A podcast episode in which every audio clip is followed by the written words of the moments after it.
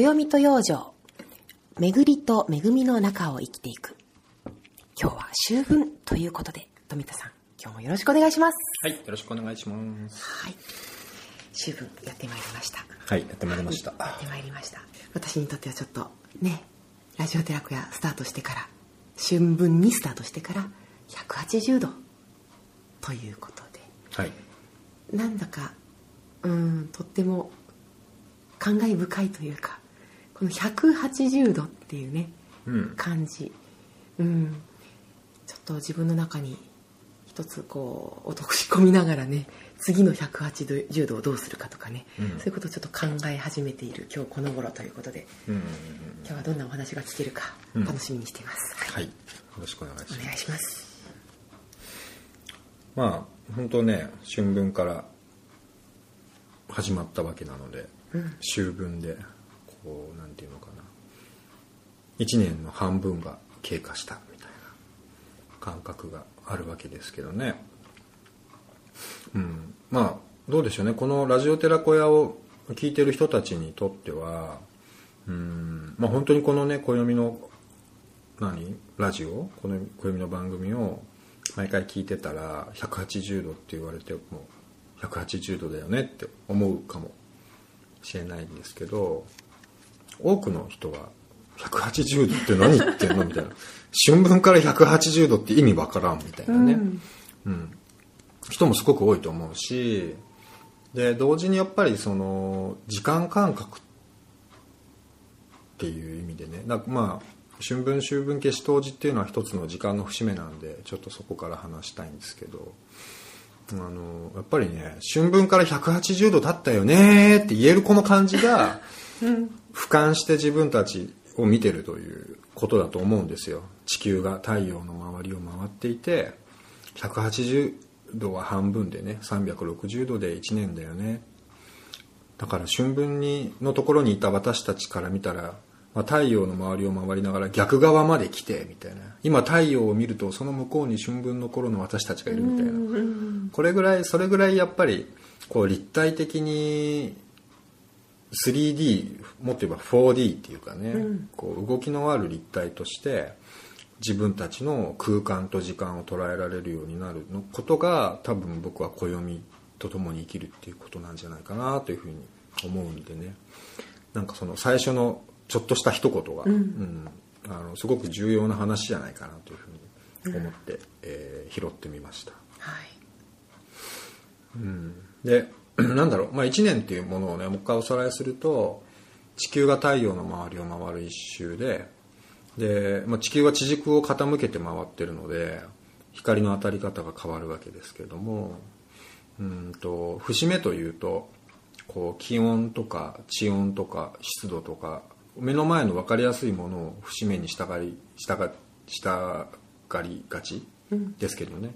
実際はそういう主観を伴うものっていうのは往々にしてこう個人差があったり地域差があるので、あんまり暑い寒いを節目にこうメモリって打ってないんですよね、だからまだ寒いのに春じゃない春春とか言ってずれてるとかいうのは、いやそのあなたの感覚ずれてますよみたいな。本当に分かりやすい節目っていうのはもう誰が見てもそうだという節目でそれはもう地軸を傾けて回ってる地球に当たる光の当たり方、うん、以外ないんですよねだから、まあ、夏至冬至そしてその間を取る春分秋分は誰から見ても節目だし、やっぱりその節目をしっかり意識することでその動き続ける自分たちにアクセントをつけていくと。いうことになると思うんです。で、まあ、春分秋分っていうのはどっちとも彼岸というふうにこう言われていて同じ名前がついているんですよねで両方とも前その春分秋分合わせて前後7日間がお彼岸というねちょっとこう実家に帰るとか、ね、なんかじいちゃんばあちゃんのお墓に行ってみたいな。ちょっとこう日常と違う動きを取ることでアクセントにしてる、うん、そういうことでやっぱり春分秋分は日本人にとってもすごく大事な節目なんじゃないかなと思いますね。なんかそうだな。春分秋分で。リリちゃんはなんか思い出すこととかある？秋分といえば。秋分の時期はやっぱりお彼岸って、あのお墓参りに行ったりとかそういうことをする時期だっていうイメージが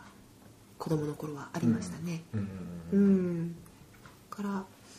ね夏休みとか春休みとかそういうのともちょっと違ううんなんだかわからない地味なんだけどもでも大切なうん。そういう時期だなっていうイメージがあります、うん、別にこう祝日とかね、うん。何々の日みたいな感じで何々を食べましょうとかうん。何々をしましょうみたいな、そういうことがあの目立って言われているわけではないんだけれどもその期間ってなると何かこう調整するような感じうんっていうのがいや実際子供の頃からなんとなくあった気がするんですよね。まあ調整ってことでは言うと本当に調整の時期なんだろうな、春分の日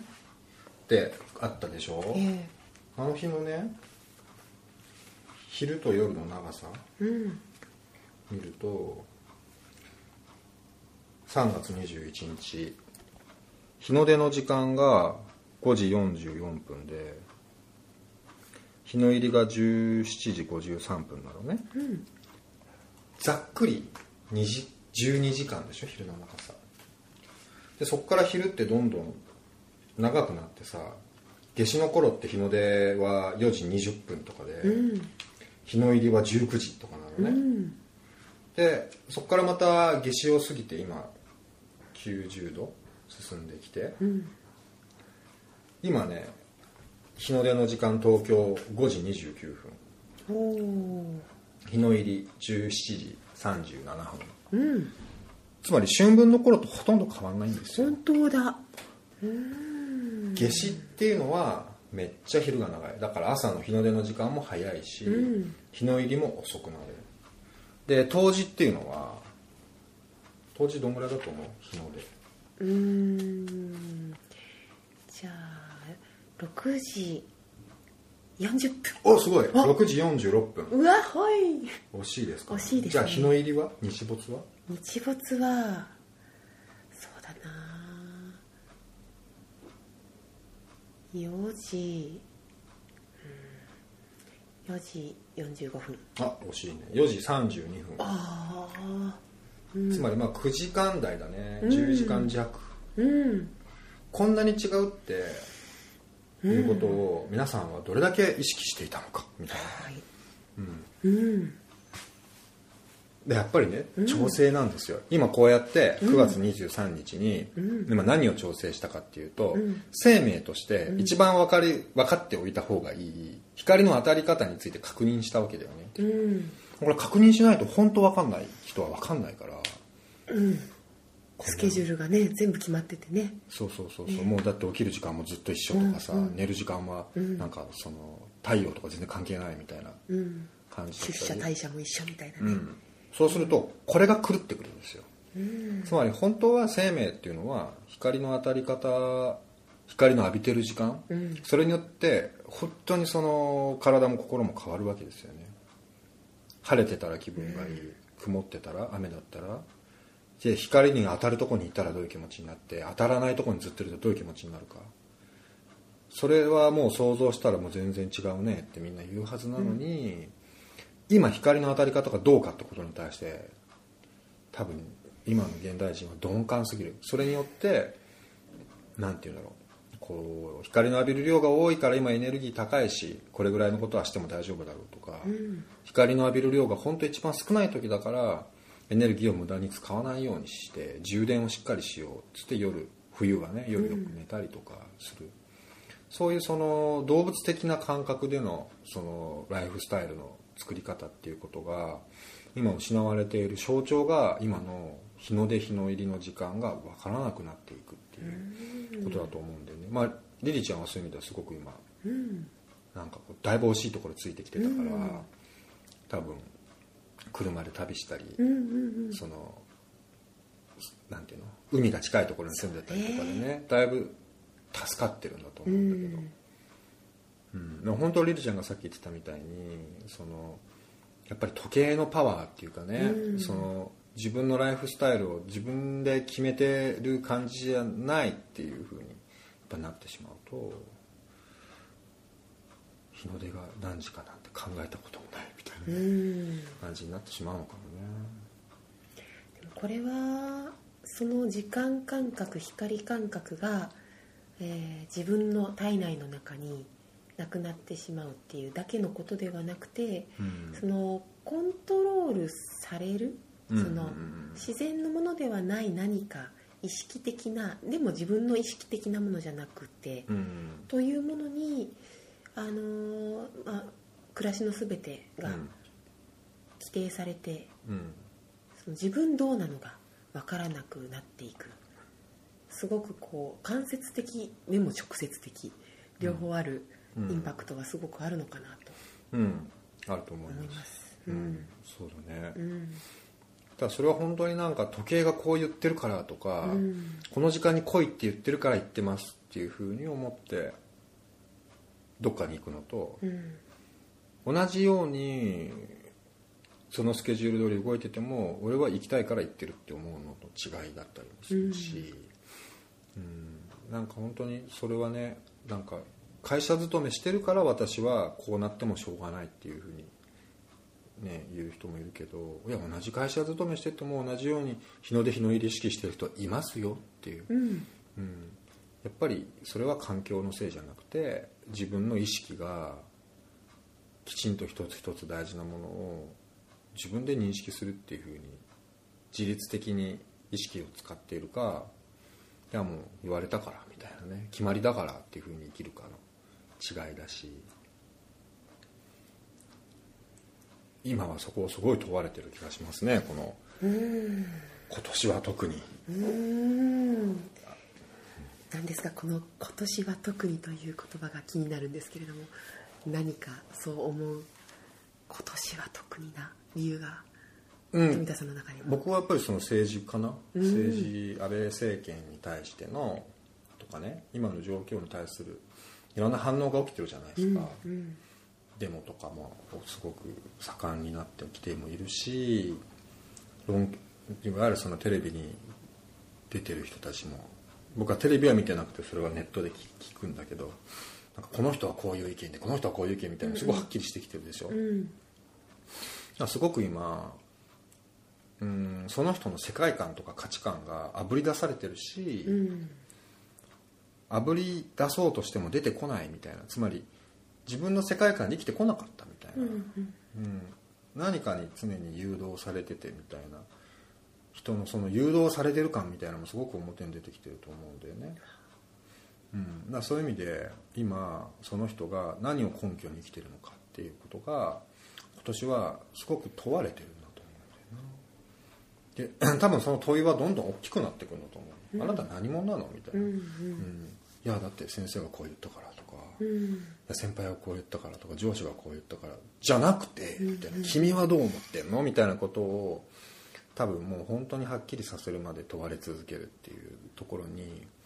うん、今年完全に入ったなっていう実感がありますけど。どうですか？そうですね。まあ本当にそれはいろんなレベルで、うん。だからねもしかしたら選挙とかそういったものっていうのはこれまでもあった、うんうん。うん。その時にこうみんなの動きはどうだったかうん。っていうことと今年のこれはどうなのかっていうことを比べてみるとうん。その違いっていうのも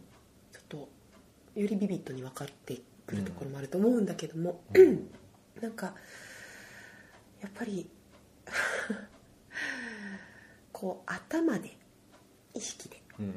うん、だけでそのやり続けてきた自分のやり方うん。とかそういったものが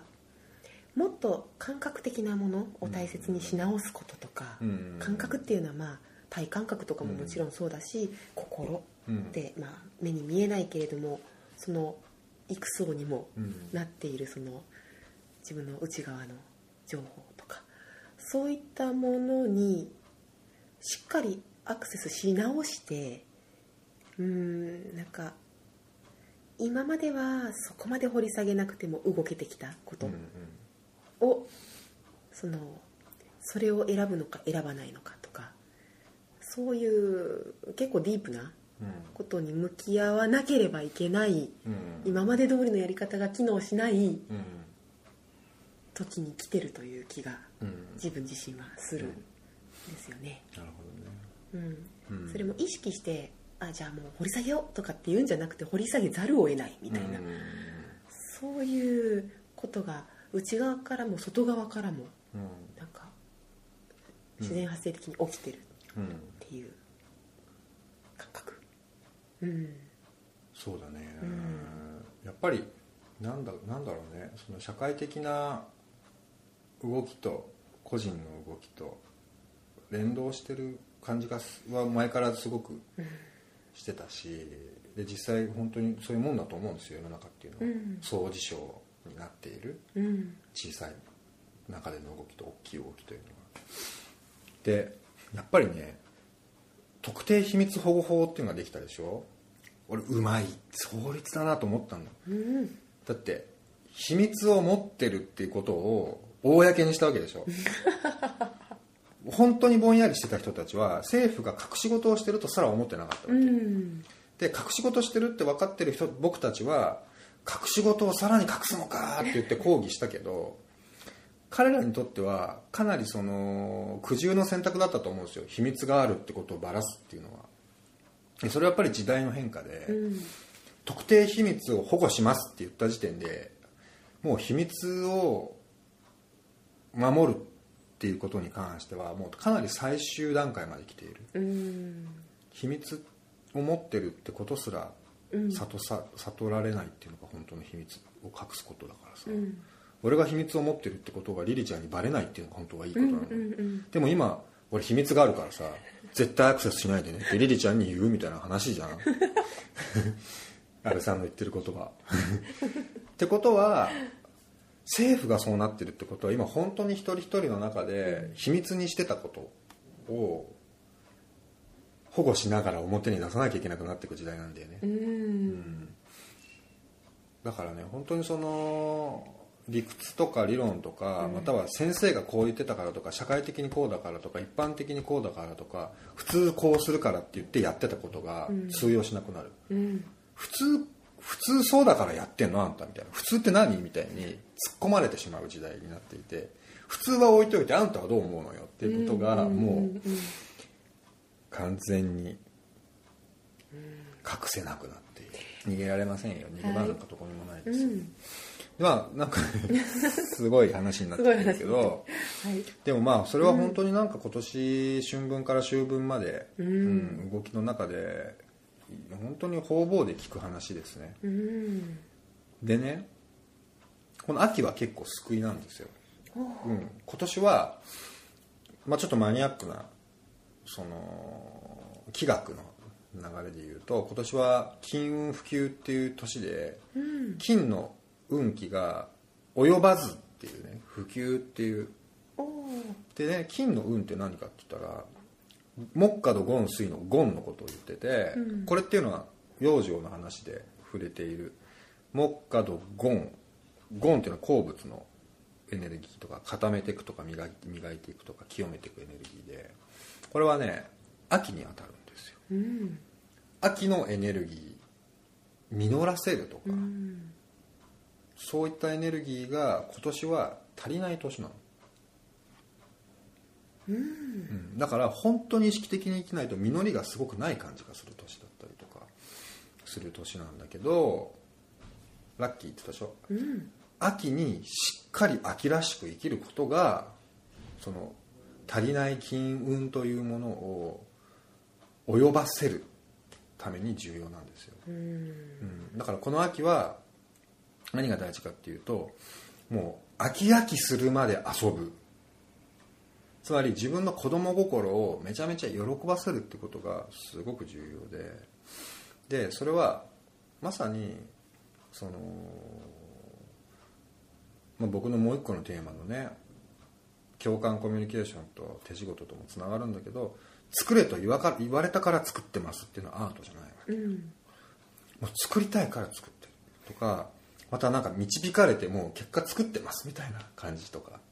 そういったその本当にその感性とか宇宙感覚みたいなものを自分で大事にしながら暮らしの中で衣食住をアートしたり実際何かものづくりをしたり表現活動をしたりまたその表現活動について整理するとか、うん、なんかそういうふうに磨いていく実らせていくっていうことがこの秋は毎年テーマなんだけど今年は特に特に金運が普及ですからほっといたら、うん、自分の中でその金の力磨く清める落とし込む、うん、春夏に感じて得たエネルギーをまとめていくってこれはね自分にしかできないですから。ハミングしてる歌をね一小節浮かんでそれを曲にできる人はミュージシャンですよ、うん、そのままにしちゃう人はそのままにしちゃう人なんですよ。だからその自分の中のインスピレーションとかイマジネーションを責任持って私が形にしたら形になるけど私が形にしなかったら宇宙の誰も形にはしてくれないっていうそういう感覚でもうね本当に唯が独尊でいいと思うよこの秋は、うん、自分がハッピーだったら絶対みんなもハッピーになるから、うん、でそこをやっぱり形にするチャンスがこの芸術の秋インスピレーションの秋なんですよ。これが今日の多分僕の中では一番皆さんにお伝えしたいメッセージ。皆さんのアーティスト性を一番開花させて、評価を外してね自分がやりたいからやってるみたいな子供みたいな気持ちで遊びまくるっていうのがもうこの秋のテーマです。今年のテーマ。この自然界の動きを意識しながら今自分どうっていうことに立ち戻る時間をこのラジオによってねあの感じさせてもらってきた上での、今のこと。金運普及っていうのはその毎年この時期がじゃなくて今年の今年の秋が、今年は金運が普及なの、うん、去年は同運大化って言って土の運気が多すぎるっていう年だった、うん、足りなかったり多すぎたりするんだよね必ず。それを自分の中でバランス取っていくんだけど星の巡り。先々のことまで分かっているものなんですね、うん、この今の動きっていうのは、面白いですね。面白いですね。あの潮の満ち引きみたいな感じだね、うん、今年今は引き潮ですとか、うんうん、来週は満ち潮ですみたいな。あ違う来週はそうだ、ね、大潮です、うん、今は小潮ですとかさ、うん、あと何時間後に満潮ですとか。そういうのとすごく似てる。なんかあの本当にねあの春夏秋冬の動きとか、そのうん、そういうのっていうのは意識すればなんとなく私たちにも分かりそうじゃないですか、ね、日の光のあの具合がどう変わっていくかとか、うん、だけどこの今年はとか来年はとか、うん、再来年はとかそういう1年単位でというかあの同じように回っている地球だけれども、うん、でも同じじゃない何かがある、でもそれを分かっている人たちが読んでいる人たちがいる、というところもすごく興味深いなと思いながら聞いてたんですけど。そうですね、うん、やっぱり暦師っていうのは分かんないですけどね。今僕らは勝手に言ってるだけだから、うん、でもやっぱりねしみじみ感じるのはあの暦って話はしたかな以前、うん、ね。自分で読んでるってことなんですよね、うん、そのやっぱり誰かが読んでくれるだろうっていうのはさうん、そうなりがちなんだけど今の社会ってそういう、うん、なんていうの全体に責任を取るっていうことが辛い罰ゲームみたいな感じで、うん無責任にしてていいっていうなんかさ空気を感じるんだよね、うん、うん、ここのところすごくそのそこに引っかかりを感じるんだけど、うん、僕個人としてはね、うん、なんていうのかな。SOS すら感じるね。いや本当にあなたは自分のことを数えてもらってて、うん、これから先どうするかも何とか教えてもらってて、うん、で毎年毎日お金のやり取りするけど全部値段は人につけてもらってて、自分でこれがいくらか適してるかどうかとか考えもしないみたいな暮らし方をもししてたら、相当それは自分の能力とか感覚を何て言うのかな使えるのに使わないことによって退化させてしまっていて、うん、その状態だと結局誰かに本当に従わないと生きていけなくなる。だけど従う誰に従ったら幸せですかね今の時代ってなると、僕は誰にもついていかない方がいいと思うんだよね、うん、どんなカリスマにもどんなリーダーにもついていかない方がいいって僕はすごく思っていてみんなが道を探してる時だ、うん、うん、だからそういう時にねなんかこう、うん、大事なのはやっぱりどんな短いサイクルもどんな大きいサイクルも必ず傾向がある、うん、つまり光の浴びる量が多くなればシャッキリしてきたりとかさ、で少なくなってくると内省的になってったりとかさ、うん、なんか活性化したり鎮静したりとか交感神経が優位になったり副交感神経が優位になるっていうのは何かしらのその運行から来ててでそれは地球と月と太陽っていうのは一番身近だけどやっぱりそのなんて言うんだろう。もう少し離れたところにある木星の12年周期とかがさ、その江戸と対応してたりとかで土星の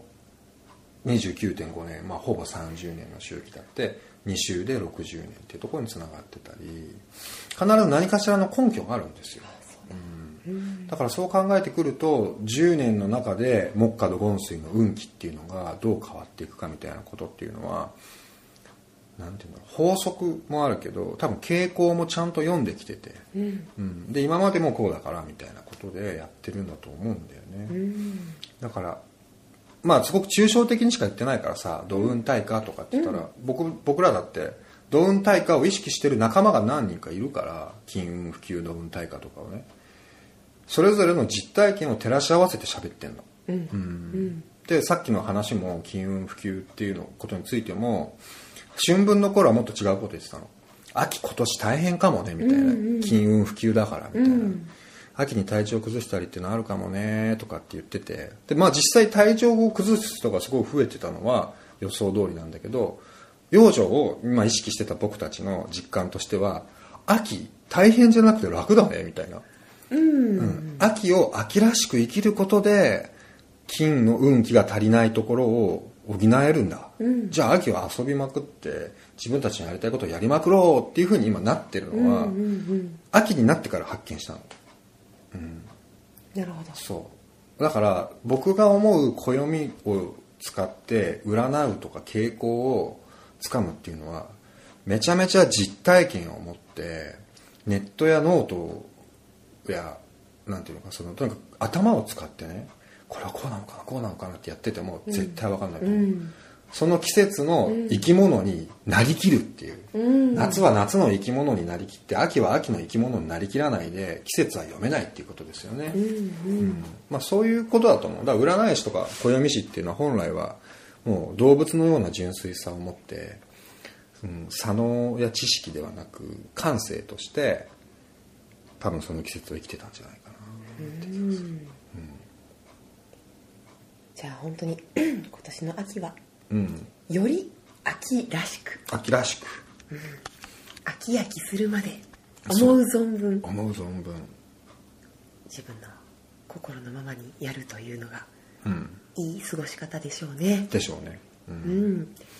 感度のいい人はもうそうせざるを得ないっていうね、うん。感覚になってうん、いらっしゃるかもしれない。いらっしゃるでしょうね、うんうん。うん。だからまああとそのやっぱり人ってね僕もそういう傾向あったけどあったけど今もあるのかもしれないけどやっぱりこうなんていうのかな感性よりも知性を優先しがち、うん、でどうしても今の社会はうまく喋れるとかさ整理できるとかさ あとなんて言うんだろうな理解できる詳しい情報をいっぱい持ってる人がなんかこうすごいって言われたりしがちじゃない？でなんか逆にその感性だけで生きてるともう無責任なとか自由すぎてとか困っちゃうよねとか KY だよねとかモンスターペアレンツだよねとかさいろんなことを言われるけど、うん、今そのねどっちがいいとかじゃなくてこれもやっぱり今、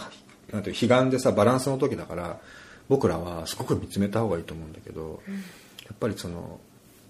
知識は正しいか間違ってるかとかいいか悪いかとか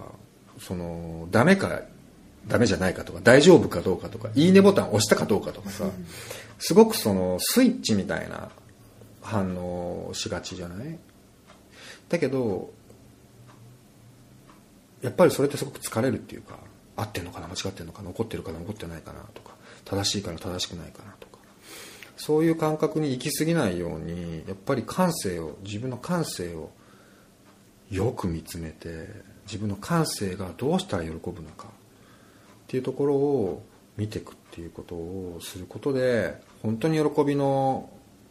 ある暮らし方とか、うん、喜びとともにある仕事っていうところにねこう実感ができる暮らしになっていくんだと思うので今すごくそのバランスを取る意味でこの秋は、うん、うん、本当に自分の感性と、うん、付き合う、うん、時期にすることを進めますね。僕もそうしたいね、うん、人によってはその何が喜びなのかっていうところにフォーカスすることよりも、今この時期何がこんなに苦しいんだろうっていうことにちゃんと向き合うっていう、そういうことをまあ、そそのね感性っていろいろあるので、ねうん、そういうものが出てきている人ももしかしたらいるかもしれないけどちゃんとその 出てくるものにきちんと、うん、あの向き合ってみるっていうね、うん、そういうことでいいんでしょうかね。いいと思ういいと思いますよ。いいと思うっていうかやっぱ僕もリリちゃんが今言ってたみたいに感性の中でね嘆きとかね悲しみとかねあのそこ大事だと思うんですよ。怒りとかもすごい大事だと思う、うん、やっぱり、うん、僕も結構その怒りを、うん、ないものにしようとしがちなんだよね。なんていうのかな。本当は本当ふざけんなよと思ってても、うん、なん。かいいよっていうふうにしてしまうっていうか、うん、あとその社会の傾向について深く嘆いてるけどそれに対してすごくこう、うん、感じないようにしてたりとかね、うん、する部分とか。でも何て言うのかな。自分の中にあるそういうそのものって実はそこ起爆剤になるじゃない、そのパンクミュージックとかレゲエとかだってやっぱり虐げられてる状況に対して正直に声を上げていく中でまあ怒りみたいなメッセージもあるけどそれがどんどんどんどんその正直に自分の中で見つけていくことですごくポジティブなメッセージに最終的にはなっていくわけじゃない、それと同じでやっぱりこうただあっけらかんと笑おうよ歌おうよ手をつないでさとかって言ってるのは超気持ち悪くて、うん、僕から言わせると、うん、本当に自分のお母たちの置かれてる状況をしっかり見つめるところから祈りとか遊びとかが出てくるのかなっていうのはやっぱり、ね、そのジャマイカンミュージックとかさアメリカインディアンのそのユーモアさとかを見てるとすごく感じるし、日本人にすごく今足りてない部分だと思う。自分たちを抑圧しながら抑圧してることに気づかないっていう、うん、うん、気づかないようにしてる、えー、娯楽でごまかしちゃうみたいな、うん、まあまあ酒でも飲んでさみたいな。忘れちまおうぜみたいなね、うん、まあ、それも一つだと思う。対症療法としてはありだと思うけど、うん、そう。でね、はい。えー、っとそろそろちょっと一つ話題を変えたいんだけど、はい、あのまあ秋っていうことについて特に今年の秋みたいな話をしましたけど、まあ、そもそも彼岸って何なのかみたいなちょっとうん元の意味だね。彼岸ってどう書くでしょう？皆さん書けますか、まあ、僕らはここに書いたけど、はい、これどういう意味だと？何を連想する？かの騎士ですよね、うんこっちの岸じゃないっていうところですよね、あっちの岸ってどこでしょう？あっちの岸ってどこでしょう？っていうね、うん、なんとなくイメージするのは破産布川じゃないですけれども、まあ、自分たちの生きてる世界。と、もう一つの世界の岸が、あ見えているぞみたいなね、そんなイメージが私の中にはあるんですけれども、うん。今まであの普通に暮らしてるとあっちの岸ってなんだかよくわからないんだけどこの時期、うん、あっちの岸が見えてくる時期みたいな、うん、そんなイメージかな。なるほどね、うん、仏教で西方浄土って言葉があるんですよね、はい、西方っていうのは西の方角西方西の方角に浄土があるっていう考え方がですよ。でこの彼岸の時期っていうのは皆さん明日日が沈む方角を見てください。で、まあ、方位磁石があれば、うん、うん、それで確かめたら確実だけどぴったり真西に沈むんですよ。で朝方位磁石を持って日の出を見ると真東から日が昇る。世界中どこでもそうなんですでもそんなこと言ってもあんまりピンとこない人もいる。つまりいやいつもそうじゃねえの？みたいな太陽は東からで西に沈むんじゃろう？みたいな。だけどうん実際は毎日日の出の位置日の入りの位置は変わっていて。で夏至の時っていうのは真東じゃなくて東よりも30度ぐらい北から登ってそしてぐるっと巡って南を通って西に沈むかと思いきや西よりも30度北に沈みます。これが夏至なのね。で冬至の時っていうのは今度は真東よりも南寄りから登って南寄りに沈みます。まあこんな風に太陽が昇って沈む方角っていうのは実は季節によって違うんですね、まあ、こういう形で実は毎日太陽の昇る方角も沈む方角も変化してるんだよね。1年間でその60度ぐらいの範囲を行ったり来たりしてるから大体120度ぐらい動いてる、うん、結構なもんですよね。すごい動きですよ、うんうん、それによって昼の長さとか、うん、あとはその太陽の光の当たり方が変わっているんだけれどもこの春分秋分つまり彼岸の時っていうのは、まあ、繰り返すけど真東から昇って真西に沈む。西に沈む。太陽が西に沈む。西方浄土に太陽が沈む。浄土に沈むってことです。で浄土っていうのはさっき言ってたあっちの岸とか三途の川とか生きてる世界の逆の方でしょ、うん、だから結局浄土とつながるっていうことがあの象徴的に起きてるのが春分秋分なんですよね。うん、うん、なんていうのかな。電波の入りがいいですよみたいな、うん、じいちゃんばあちゃん死んだけど連れてこれるよこの時期ならみたいな、うん、うん、いうことであのいろんなそういう時期にお盆とかがあったらいいのになって思いません？うん。なんかお盆ってね、よくご先祖様をお迎えしてお送りする時期って言われてるけれど、意外と、まあ、お盆って地域によっても違いますよね。そうなんだよね。うん。だけどせっかく西方浄土的なエネルギーの時期だったらこの頃にねお盆っていう風習があってもいいのかななんて余談ですけれども、うん、うん、お盆と彼岸の関係はね僕もなんかすごくこう地域によって違うし、うん、微妙だなと思ってるんだけど結構あの沖縄なんかだとお盆も大事にしてると思うけど結構ね春分の方の彼岸の時期を大事にしたりするんだよね。春分の後に生命ってあるじゃん？15度進んだところに、うん、その生命の時をシーミーって言っててその時期はあのお墓にみんな行って沖縄のお墓って広いんですよね、うん、そのお墓の中で宴会しているみたいなのをやるでしょ。あれなんかお盆にすごい似てるよね。内地のね、うん、うん、だから多分お盆も彼岸もあってよくて、うん、うん、どっちも盛り上がるやどっちも盛り上がったらいいしみたいな感じ。でお盆の方がどっちかっていうとこう明るい感じだよね、盆踊りみたいな、彼岸の方がどっちかっていうとちょっとこう静かにみたいな、厳粛にじゃないけどなんかこうそういうイメージがあるな。うん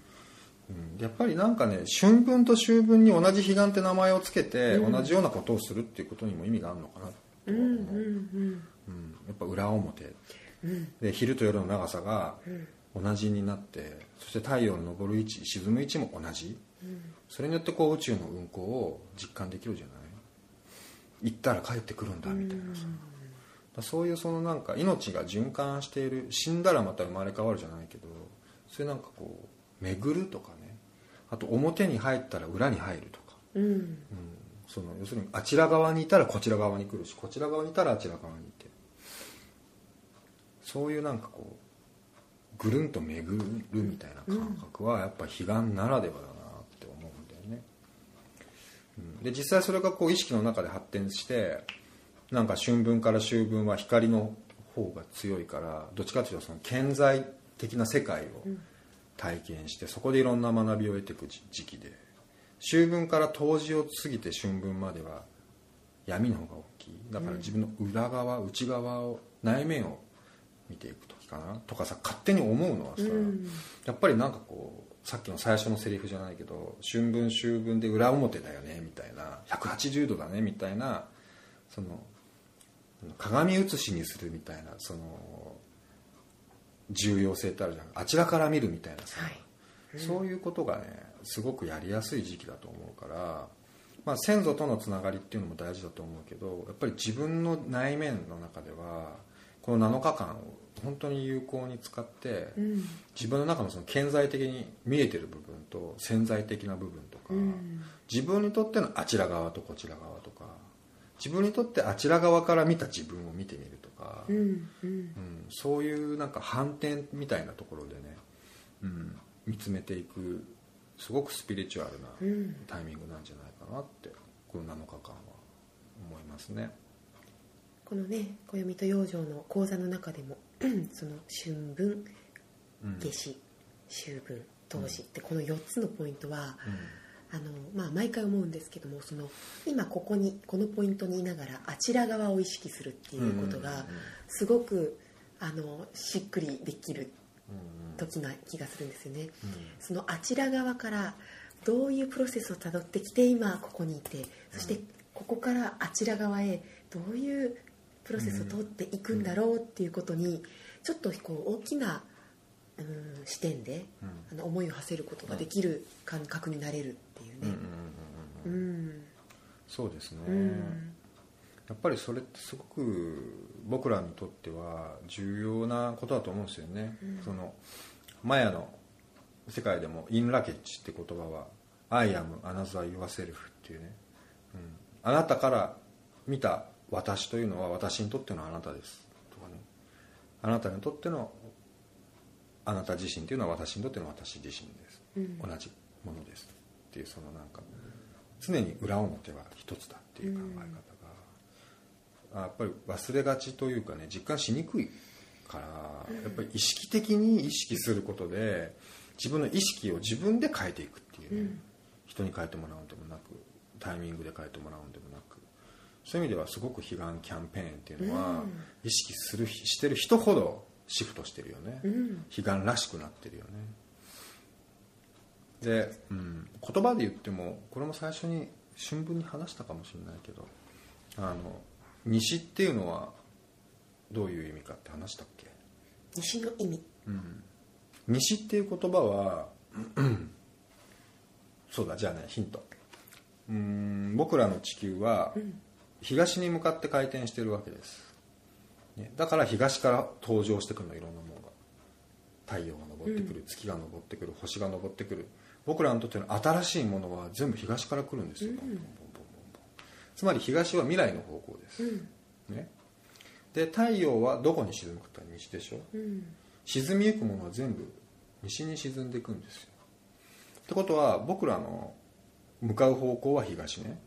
過去の方向は西でしょ、うん、ってことは死んだ人たちはみんな西に行くんですよ、うん、なんで浄土が西にあるって言ったかって言ったら東に回転してるってことは分かってるからです。よ、うん、当てつっぽじゃないんです。すごい、ね、うん、だから僕らの感覚としてもこれが基本スペック。昔からの。東は未来。西は過去の方向。なぜなら地球を総じてにしているから、だから西に向かって手を合わせる。西の浄土を大事にするっていうのは自分たちの過去を大事にするってことなんです。よ、うん、で「いにしえ」って言葉がある「いにしえ」っていうのはいた場所「いにし」っていうのはいた。私は今はいないけど過去いたっていうね。それが「いにしえ」って言葉。つまり昔って意味だけど「いにし」でしょ。つまり西っていうのは意にし場所なんですよ。うんリリちゃんどっから来たの?」っつって「ねえ鎌倉から来た」って言っても「いやいやいやざっくり言うと西から来たんでしょ」うん。っていう地球の上に乗ってる以上は、うんうん。うん。じゃあお前はどっから来たんだ？もうお前俺ど俺も地球にいたからまあじゃあ西かなみたいな。